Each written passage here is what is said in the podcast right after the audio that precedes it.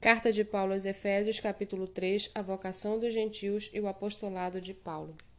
Por essa razão, eu, Paulo, prisioneiro de Cristo Jesus, por amor de vocês, os gentios, se é que vocês ouviram falar a respeito da dispensação da graça de Deus, a mim confiada em favor de vocês, pois, segundo uma revelação, me foi dado a conhecer o mistério, conforme escrevi há pouco resumidamente.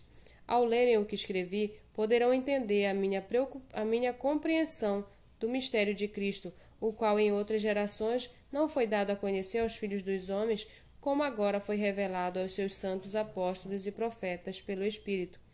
O mistério é que os gentios são co-herdeiros, membros do corpo de Cristo e coparticipantes da promessa em Cristo Jesus por meio do Evangelho, do qual fui constituído ministro conforme o dom da graça de Deus a mim concedida, segundo a força operante do seu poder.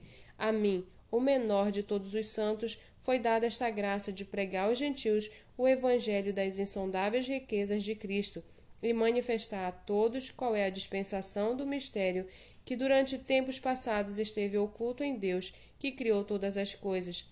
E isso para que agora, pela Igreja, a multiforme sabedoria de Deus se torne conhecida dos principados e das potestades nas regiões celestiais, segundo o eterno propósito que Deus estabeleceu em Cristo Jesus, nosso Senhor em Cristo temos ousadia e acesso a Deus com confiança mediante a fé nele. Portanto, eu peço que não desanimem por causa das minhas tribulações em favor de vocês, pois isso é motivo de honra para vocês. Por essa razão, eu me ponho de joelhos diante do Pai, de quem toda a família, nos céus e na terra, recebe o nome. Peço a Deus que, segundo a riqueza da sua glória, conceda a vocês que sejam fortalecidos com poder, mediante o seu Espírito no íntimo de cada um, e assim, pela fé que Cristo habite no coração de vocês, estando vocês enraizados e alicerçados em amor.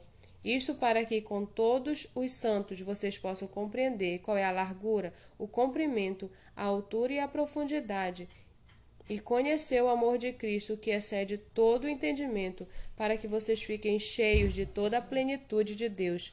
Ora, aquele que é poderoso para fazer infinitamente mais do que tudo que pedimos ou pensamos, conforme o seu poder que opera em nós. A ele seja a glória na Igreja e em Cristo Jesus por todas as gerações, para todo sempre. Amém.